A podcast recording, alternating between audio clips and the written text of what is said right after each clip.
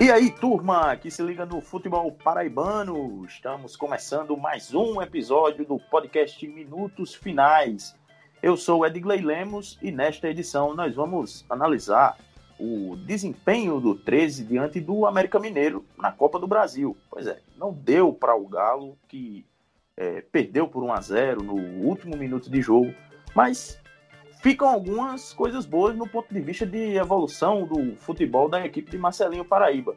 Não é isso, Pedro Alves? Seja bem-vindo, companheiro. Fala galera, fala Ellison, um abraço também a Edgley, aos ouvintes e às ouvintes. Fica coisas boas sim, ficam virtudes, fica alguns defeitos, evidentemente, mas é, para o início de trabalho do 13, para o início de trabalho, inclusive, do Marcelinho também, acho que é um saldo bem interessante de início é, de estrutura aí desse novo trabalho do 13. Um elenco também que é todo modificado de um ano para o outro, né? Então, eu vejo sim pontos positivos que a gente vai, vai discutir um 13 que consegue competir com jogos difíceis, né? Times de Série A. Já já a gente detalha, se aprofunda aí nessa análise.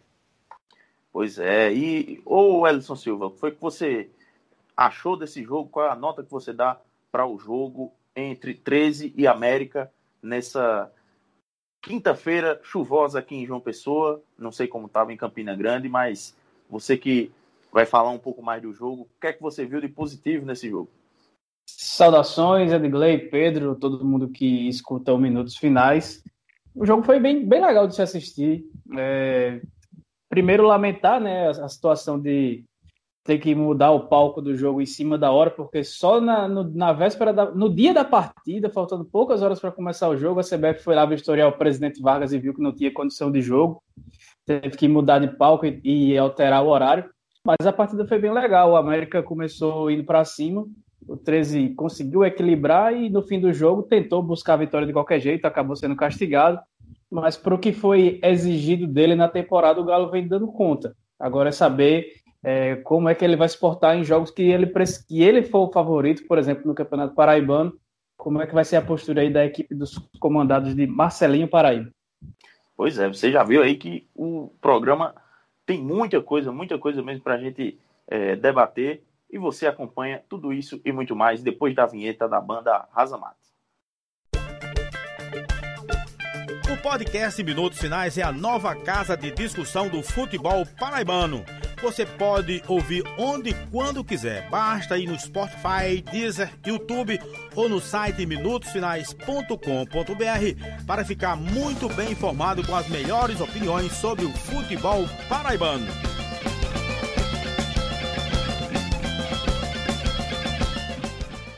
De volta com a edição 75 do podcast Minutos Finais. E antes de a gente partir para o papo, é, vamos lembrar de quem nos apoia, os nossos parceiros que estão sempre com a gente.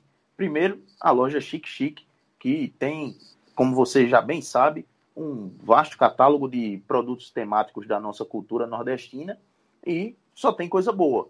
Porque se você for lá no Instagram arroba Oficial, e não se apaixonar por pelo menos uma estampa, eu duvido que você que você é, tenha coração, viu, meu amigo? Porque é coisa boa pra caramba. Tem, tem é, dizeres do nosso, do nosso vocabulário nordestino, tem um monte de coisa, muito, muita coisa mesmo. Tem, eu, eu, eu fico até confuso na hora de, de citar alguma coisa, né, Elson? A letra de forró bonito, tem um bocado de coisa bem legal por lá. Tem, também tem a possibilidade de você pedir para personalizar uma, a camisa do, da, com a estampa que você tem na sua cabeça, alguma, alguma ideia. Elson mesmo já, já pediu uma estampa lá e nossa amiga Priscila ela botou para frente, botou para torar na, na camisa. E para você, para você que é ouvinte do Minutos Finais, você já sabe que tem sempre aquele descontinho. Basta chamar lá no inbox, no direct do Instagram, lá do, da Chic Chic, e usar a palavra-chave que nesse programa é valente.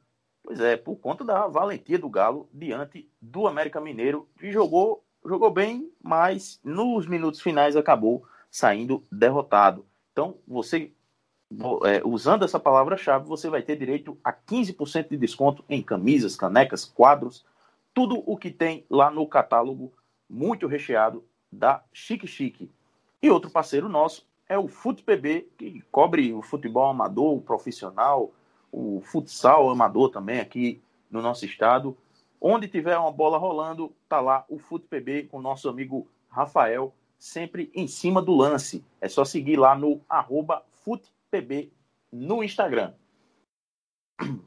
E, pessoal, passando agora para a nossa análise da partida do, do Galo, é, acho que não dá para a gente ignorar, como o Elson bem lembrou no, no, na abertura, que o que aconteceu que foi lamentável, né? Que a, a CBF é, acabou mudando o local e o horário da partida é, em cima da hora do, do jogo, no, no, dia do jogo, né? Não é isso, Pedro? Você que é, até tweetou sobre isso no, no dia de hoje, é, algo que, que para as federações estaduais é, acaba sendo o e vezeiro, né? As, as federações adoram fazer esse tipo de coisa, esse tipo de, de desorganização, de mudar local e, e, e, horário da partida em cima da hora. Agora foi a vez da dona CBF, que é, se arvora muito é, superior, muito exemplar para o futebol brasileiro e é, acabou metendo os pés pelas mãos, fazendo essa pataquada, né? Que, que foi essa mudança em cima da hora. A, acredito que isso não, não é, é, influencia, já logo de cara, já deixo claro que isso. Não acredito que isso acabou influenciando no resultado da partida, mas não deixa de ser um, uma coisa estranha, né? Essa mudança em cima da hora do lugar do jogo, do presidente Vargas para o amigão. É, fica difícil você educar as federações que, em, em tese, são menos profissionais, e acho que são mesmo, até porque também tem menos dinheiro do que a CBF, né, do que a entidade mãe, é, você dando esse tipo de exemplo, né?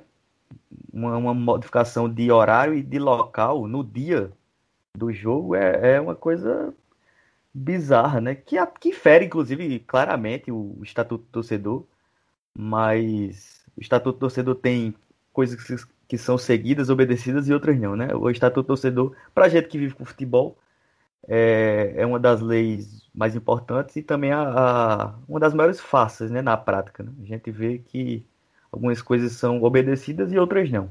É tudo muito conveniente. Como diversos tipos de legislações do país, em aspectos outros. Mas, enfim, o que aconteceu foi isso é evidente que a CBF tem que estar tá preocupada com o nível de jogo, nível de exibição, é, com a saúde dos atletas, que tem que jogar em campo o mais possível de bom realmente. Porém, analisar isso no dia do jogo é uma piada, né? Isso aí, sinceramente, eu não vejo sentido algum. E aí nos coloca numa, numa condição de desconfiar que aconteceu política, muito mais política do que qualquer outra coisa, né? E eu acho que é esse que é o ponto. Concordo também com você, Edgley, que isso não prejudica o 13, sobretudo numa circunstância de não ter torcida, né? De não fazer ali do, do PV um ambiente mais hostil do que seria o Amigão. Acho até que melhor, foi melhor para o 13 pegar um campo realmente melhor, claramente melhor, porque de fato o PV não tá essas coisas todas. É, jogou no Amigão, conseguiu rodar a bola, talvez não conseguisse fazer isso no Presidente Vargas. Se for para colocar, se eu achei melhor para o time, eu acho que foi melhor. Mas a questão é, é, é, a decisão, né? É a bizarrice do que aconteceu no dia você mudar horário, mudar é, local. É, é, emissoras de, de, rádio, por exemplo, que não vivem com muito orçamento, tiveram perdas aí de, de, de linha telefônica, por exemplo, né? De investimento. É, e a CBF fazendo isso é, deixa isso como modelo para as federações, né? De que tudo pode ser resolvido na hora que quer, do jeito que quer. É, se fosse para adiar, o que é possível, o motivo em si ele, ele tem sentido, que é não, não ter o presidente várias condições. Eu não posso dizer que essa análise é correta, porque eu não, não sei como está lá o presidente Vargas.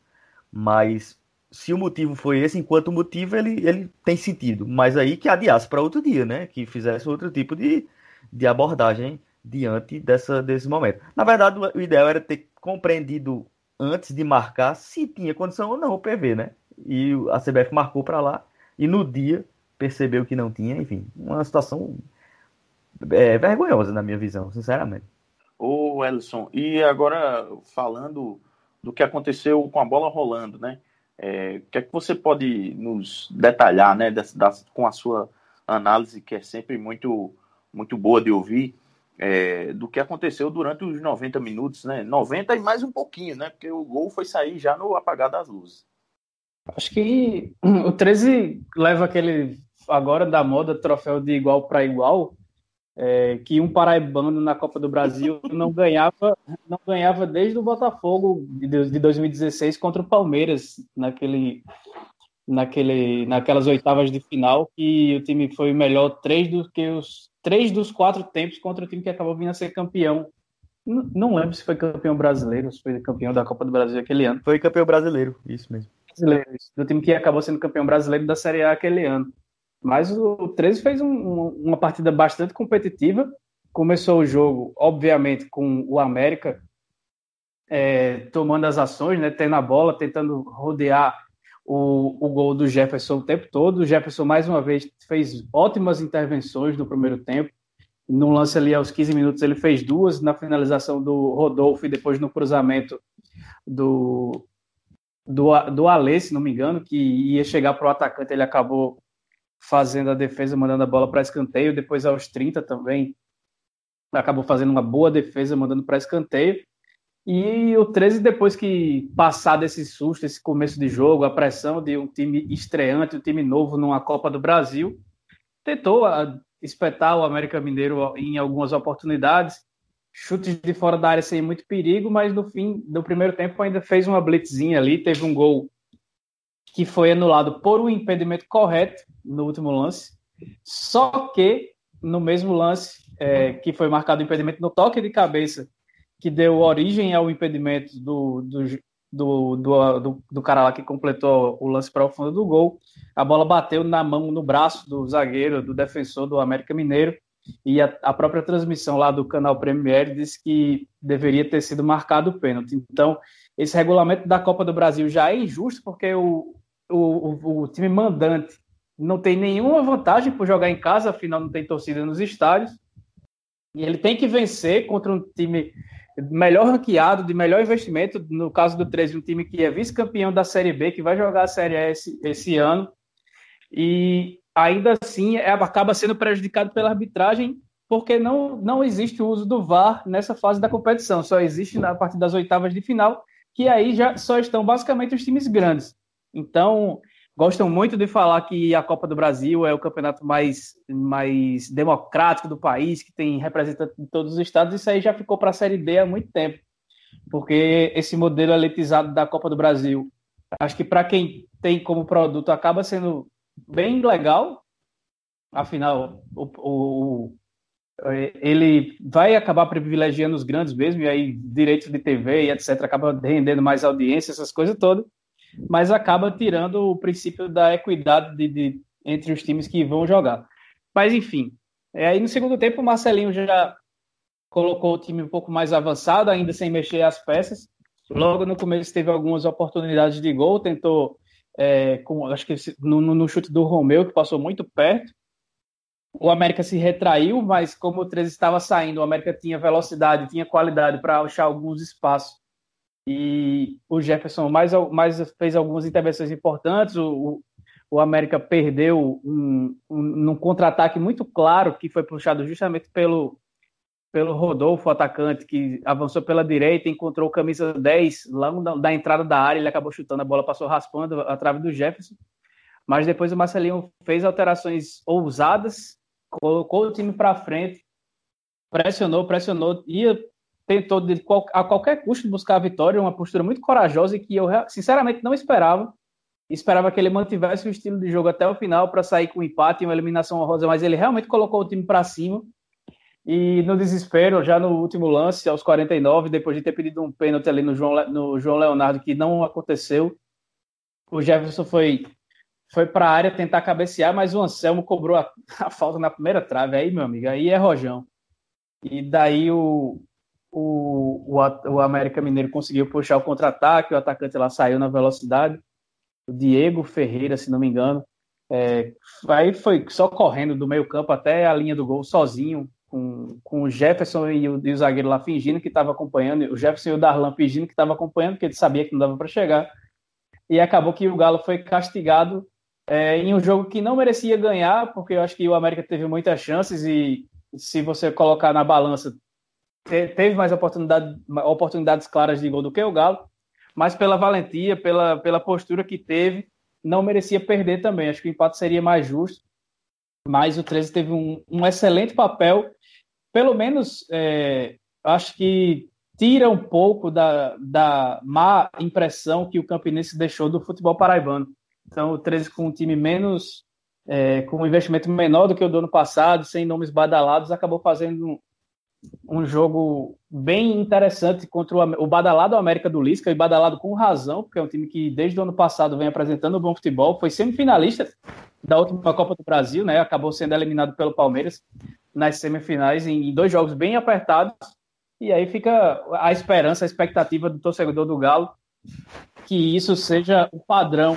Um time que, que não tem muita, muita técnica, que não tem medalhão, que não tem nome, mas que se entrega bastante e é muito organizado taticamente, pelo menos demonstra ser nesse, nesse início de temporada, para que busque os objetivos que, sem dúvida nenhuma, o maior deles é o, o novo acesso para a Série C do Campeonato Brasileiro. Trazer só um ponto aqui para o debate que eu acho interessante, mas antes disso, é, o, o Anselmo, como falou, Edson botou a bola no primeiro pau. Interessante que o Gerson teve a leitura correta, ele percebeu e já saiu voltando, né? Mas não deu tempo, porque, enfim, a jogada foi rápida do América. Ele conseguiu ter uma boa leitura ali de que ela não, não chegaria, de que o cruzamento foi ruim, e, e já correu antes do. do voltando para o campo para tentar fazer a transição antes do, do cabeceio, né? buscou fazer essa remediar a situação, mas não deu. Eu acho que o 13 começou, ele terminou o primeiro tempo melhor e começou o segundo melhor, né? Mas eu vejo que eu concordo com toda a análise aí de Ellison. Eu vejo que as mudanças de Marcelinho que eu acho foram corretas, mas não deram certo, né? Acho que na prática não não surtiram efeito. O time não a, a partir das mudanças piorou e nem sequer fez aquela, aquela pressão, assim, no, a, até os acréscimos, né? Quando teve os acréscimos, beleza, botou, começou a botar a bola na área e tal, tentar fazer uma pressãozinha mais, maior. Aconteceu de umas bolas um pouco perigosas, principalmente alçadas, mas assim, na reta final dos 45 minutos, eu diria que não, não teve uma, uma pressão, o time não melhorou com as mudanças. É... Mas enfim, foi, eu concordo que foi um papel interessante do Galo da Borborema nessa, nessa, nessa partida. Acho que foi realmente equilibrada, né? Eu, eu, concordo também com a América foi mais perigoso, mas eu diria que foi um jogo equilibrado que faz do, do 13 um, faz da performance de, de dessa quinta-feira um, uma partida interessante aí na Copa do Brasil. Né? Ô Pedro, e é, inclusive para fazer o, o, o jabá do, do, do blog Entre Linhas, né, lá do Jornal da Paraíba, queria que você falasse um pouco desse, dessa, desses primeiros jogos né, da, da, da temporada do 13, que fazem um contraste muito grande com o que foi a pré-temporada do Galo, né, que foi de, de amistosos sofríveis, com atuações muito ruins, é, e aparentemente o Marcelinho vem tentando e conseguindo, é, na medida do possível, corrigir algumas das fragilidades muito escancaradas né, durante os amistosos de pré-temporada.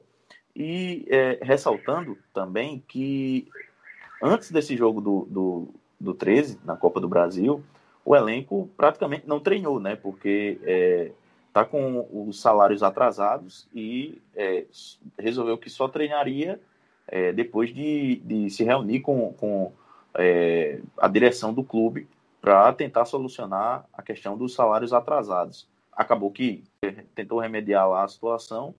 E hoje, inclusive, o 13 teve uma, uma, uma grande notícia, uma boa notícia, que foi a, a, a penhora né, de, de 20% de, de todas as receitas do, do com é, cotas de, de participação de, em competições é, da loteria também, é, da Team Mania e, enfim, todos os recursos que, que chegarem nos, nos cofres do clube vão ser retidos apenas 20%, que é para o pagamento da, do débito trabalhista que, que o 13 ainda tem. Então, é, com isso, o 13 garante 80% dessa, dessa grana, pelo menos, entrando nos seus cofres para tentar sanear o que está pendente atualmente. E se fora de campo a evolução não é tão nítida, dentro de campo dá para dizer que há sim uma evolução nítida acontecendo, Pedrinho? Eu acho que sim. Eu, no, em campo o time tem, tem demonstrado evolução, né? Eu escrevi hoje, inclusive, lá no blog Entre Linhas do Jornal da Paraíba sobre isso. O 13 nos dois primeiros jogos eu acho que não teve performance, né? Teve resultado, venceu um jogo, venceu o Altos em casa, empatou contra o CSA fora, que são bons resultados, mas eu não gostei assim da performance. Acho que foram houve, houve sorte ali, um pouco um componente grande de sorte nessas, nesses dois confrontos. Diferente desses dois últimos jogos que o 13 enfrenta o Fortaleza pela Copa do Nordeste e agora o América Mineiro. Teve muito mais jogo do que resultado, né? Teve essa inversão e houve uma evolução. Eu vejo que o, o, o 13 demonstrou nesses dois últimos jogos que pode competir jogos grandes, né? E isso é importante, porque se você pode competir em jogos grandes, você também pode competir em jogos mais simples ou com adversários mais modestos, digamos assim. Embora são características de jogos evidentemente, evidentemente diferentes. Mas houve essa evolução que para mim é clara. O 13 sabe jogar reativamente, me parece que está aprendendo, né? Na verdade, não vou dizer que sabe, porque pode e deve melhorar, mas já consegue jogar de maneira reativa, não com uma condição é, medíocre, eu diria, e até arriscado demais, né? Pobre, que é você jogar por uma bola. É um, é um estilo de jogo, tudo bem, mas ela é pobre e ela é perigosa demais. Isso não quer dizer que você não pode jogar atrás da linha da bola marcando mais do que saindo. Porém, você deve jogar por mais bolas, né? Não só por uma. Você tem que construir um jogo, mesmo que seja defensivo, em que você é, jogue por mais bolas. Para que não seja um, um, um, uma, um entendimento do jogo, um modelo altamente perigoso, né? No fio da navalha. E o 13 fez isso contra o Fortaleza e fez contra o América Mineiro, né?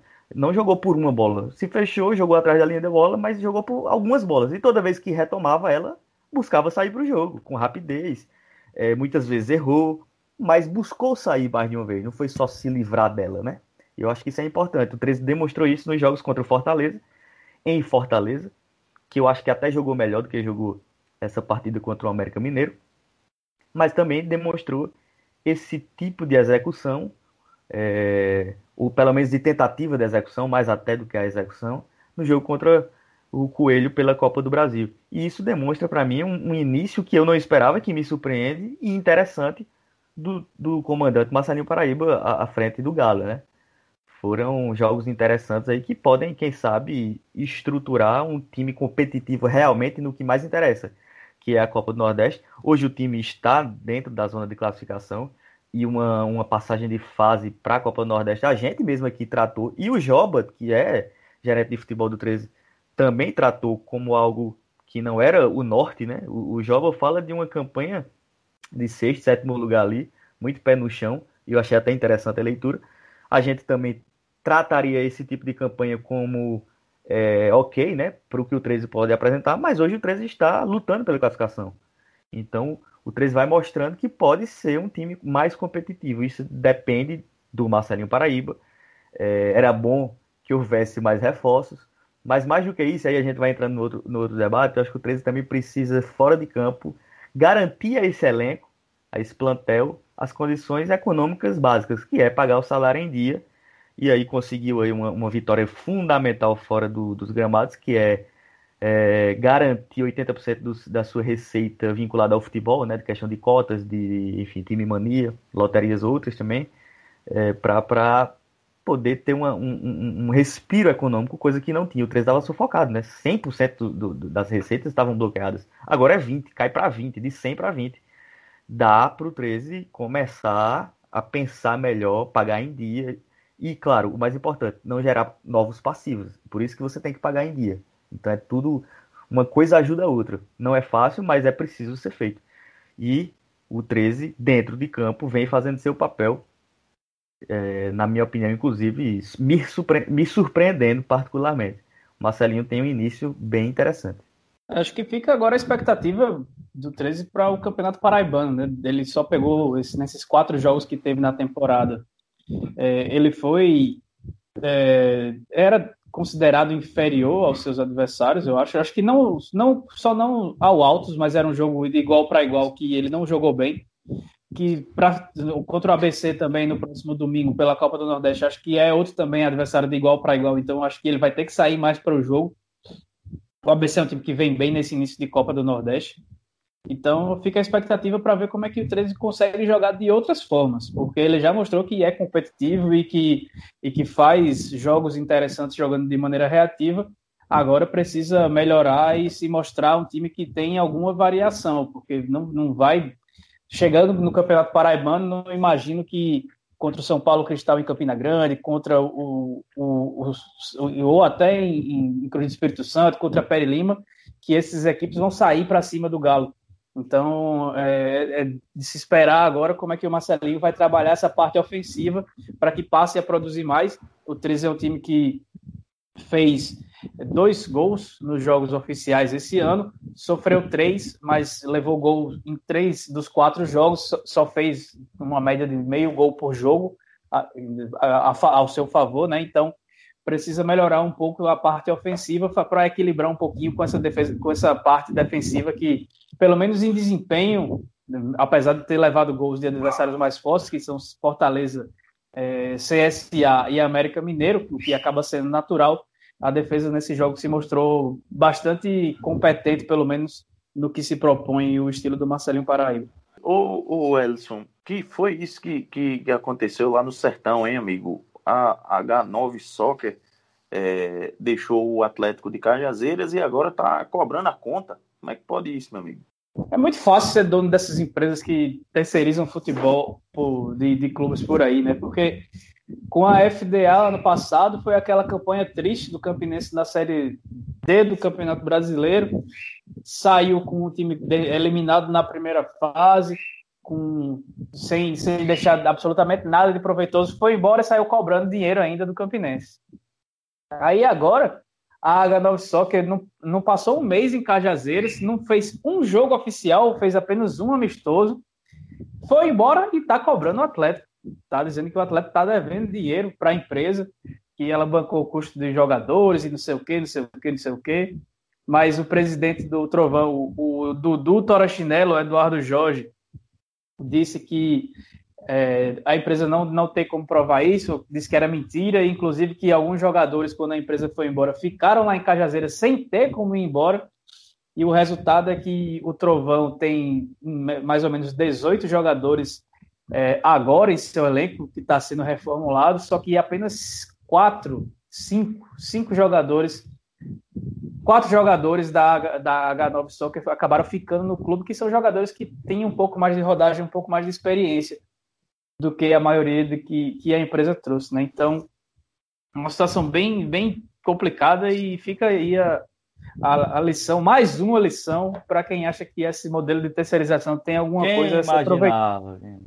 Pois é, né? Pois é. E o pior é que terceirizou de novo para uma empresa da Talentos, eu acho que é aqui do João Pessoa, empresa que foi, teve seu CNPJ criado cerca de dois meses atrás, então tem tudo para dar certo aí mais uma vez, né, para o Atlético. Pois é. Ah, entre os jogadores que, que vão, pelo menos a, a preço de hoje, né, disputar o, o Paraibano pelo Atlético, tem aí a volta do zagueiro Egon, aquele mesmo que foi e voltou no ano passado. O técnico do, do, do Trovão é o Alexandre Lima, que passou pelo Alto Sport muito rapidamente é, no ano de 2019 para a disputa da segunda divisão e não deixou saudade lá no, no Mangabeirão. Outros destaques que a gente pode trazer aqui para o, os minutos finais são os jogos do, do fim de semana, né, da, da próxima rodada da Copa do Nordeste, porque lá no, no Botafogo, o Marcelo Vilar está aí com, com um possível problema. Ou será que é apenas a velha estratégia de, de esconder a, a, possível escalação, porque o Rafael Oliveira talvez não esteja à disposição para entrar em campo no fim de semana. É, é dúvida mesmo, né? Acho que agora não tem. Rafael Oliveira não tem essa moral toda para ficar escondendo. Mas eu acho que ele é dúvida de fato. Aquela é que o passado sempre... acaba depondo contra, é... contra. É verdade. Mas a, é, é, a questão do muscular, né? O desequilíbrio que ele tem realmente ele ainda é dúvida. Pode ser que viaje, pode ser que não viaje. O Clayton também é dúvida. É, me parece que pelo Marcelo Vilar, o Clayton não jogaria agora. para ele ficar mais preparado realmente fisicamente, para não entrar é, alguns minutos só, já entrar já podendo fazer 90. Ele falou uma coisa interessante na coletiva de hoje, hoje que eu digo quinta-feira. Se ele vai viajar, né, ele perde um dia de trabalho que ele poderia ficar para trabalhar, é, porque o dia da, tem o dia da viagem e o dia da concentração, né? Se ele fica, ele uhum. pra, praticamente ganha dois aí de trabalho. E eu acho que o Clayton realmente tem que ser trabalhado para ficar mais tempo aí, para já entrar com a possibilidade de jogar mais tempo, né? De, de, de, fazer 90. É um jogador que eu não vejo porquê, honestamente, acelerar, né? É, o, o, foco realmente do Botafogo nesse primeiro semestre é o Paraibano, né? Por tudo que a gente fala, de questão de cotas que se ganha quando é, se é campeão e tal, se chega na final. E eu acho que o Clayton, o clube está tratando bem o Clayton aí, com, com paciência. É, o Botafogo pega o CRB fora de casa, um jogo difícil. O favoritismo é do outro lado. O 13 é, enfrenta, enfrenta de 6 horas, né, 18 horas o, o, ABC. O Botafogo de 20 horas o, o CRB. E o 13 recebe o ABC, né? Então eu já acho que o 13 é que é favorito aí, que tem a obrigação de vencer. E como o Ellison falou ali, eu acho que esse, esse confronto é interessante. O, o de certo modo, já foi isso, mas assim, o Altos fez, o, o 13 fez o gol até cedo, né? O Altos teve que se abrir por muito tempo. É, o ABC eu acho que vem mais fechadinho. O 13 vai ter que construir o seu resultado. Se não fizer um gol cedo, vai ter um, um teste, digamos, um pouco diferente, de jogar mais tempo contra a equipe fechada. É um jogo bem legal, eu acho, esse 13 ABC aí. Duas equipes de Série D, duas equipes grandes, né? Que buscam voltar a, me a melhores momentos. Um jogo, um jogo legal aí. E que o 13 vai ter um, um, um teste é, interessante para de circunstância de jogo para enfrentar, né? Pois é, o 13 que é o segundo colocado do grupo A do Nordestão, o ABC é o terceiro do grupo B, o grupo do Botafogo, que ocupa a sétima posição, três pontos apenas nesses três jogos, acima, à frente apenas do esporte. Fala, Elson. Uma rodada triste para o Jackson do Pandeiro, nessa terceira rodada da Copa do Nordeste. Só um a um. Só deu Javan, né? E para gente, a gente encerrar, é, vamos dar uma passada lá pela, pela, pelo Renatão, porque o, o Campinense teve seus amistosos que tinha agendado com o Central, né? É, desmarcados por conta do, do, das medidas de isolamento social que foram decretadas lá no estado de Pernambuco. Mas aí agora, novamente, voltou a marcar os amistosos. O Campinense volta a entrar em campo contra o Central é, no, neste sábado e também no dia 24, que é a quarta, né? Beleza. Então, a Raposa aí com mais dois testes é, antes de iniciar o, o Paraibano e para tentar deixar também para trás aquela, aquela goleada que foi pesada demais contra o Bahia. Então, o, o, a Raposa tem muito ainda do que trabalhar para chegar no Paraibano mostrando um futebol que também vinha apresentando durante esses, esses amistosos, mas aí, meu amigo, cai por terra tudo isso depois do, de, de uma goleada sonora como aquela. E tivemos consequências né, daquele 7x1, porque quatro jogadores que foram titular naqueles jogos, quase seis, sei lá, mais, mais seis, do time acabaram. Seis, né? Quatro que foram titulares e seis no total. Sim, sim os titulares deixaram, então quase a metade do time que, que foi para campo contra o Bahia foi dispensada, começando pelo goleiro Rubem Júnior, que realmente fez um, uma partida desastrosa. Os zagueiros dupla... Kemerson e Júnior Gaúcho, o meia Sérgio. Vinícius. Isso, Júnior Gaúcho era o capitão, é. Aí tem o Sérgio Vinícius, o lateral esquerdo. Wesley e o atacante Robinson. Isso, exatamente. Seis, uma, uma seis que pegaram a barca, né? A primeira da, temporada do Campinense. Já saíram barcas de dois times e não começou nem o Campeonato Paraibano ainda. O Campinense tem um jogo oficial da temporada para ver como é o planejamento do futebol aqui no estado. A barca do Atlético foi quase o Titanic, né, amigo? Que foi meio mundo de, de, de, de gente. Então, teve uma lista de permanência, porque a lista de dispensa ia, não ia caber numa lista.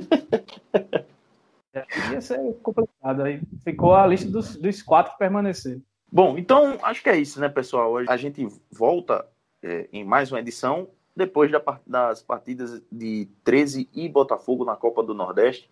Você vai ficar ligadinho em tudo que, que vai acontecer na rodada do Nordestão, porque o paraibano, pelo menos esse mês, não começa, não é isso, Elson e Pedro? Só dia 31.